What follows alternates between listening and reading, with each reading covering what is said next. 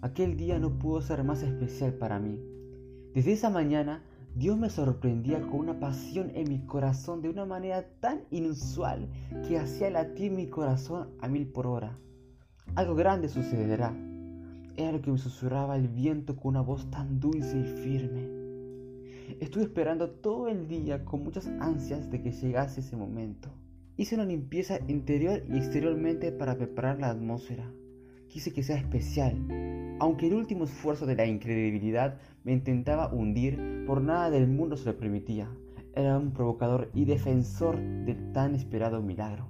Finalmente llegó el momento.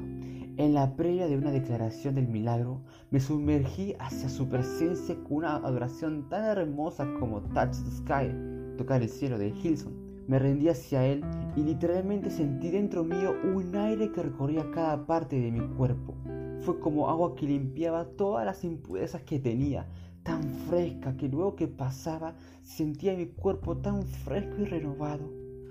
Pero eso no fue todo, sino que además de limpiarme y restaurarme, el Espíritu Santo en un fuego fresco me abrazó me llenó de tanto amor y literalmente pude sentir los brazos de amor que tenía para mí. El río del cielo había caído sobre mí. Luego yo declaré la obra hecha en mí, aquello que oraba por meses. A partir de allí comencé a orar y tuve una linda oración de agradecimiento a Dios. Fue hermoso. Pero yo recordaré más ese momento especial, aquel momento único donde Dios me daba de beber, aquel día donde ese aire fresco me abrazó.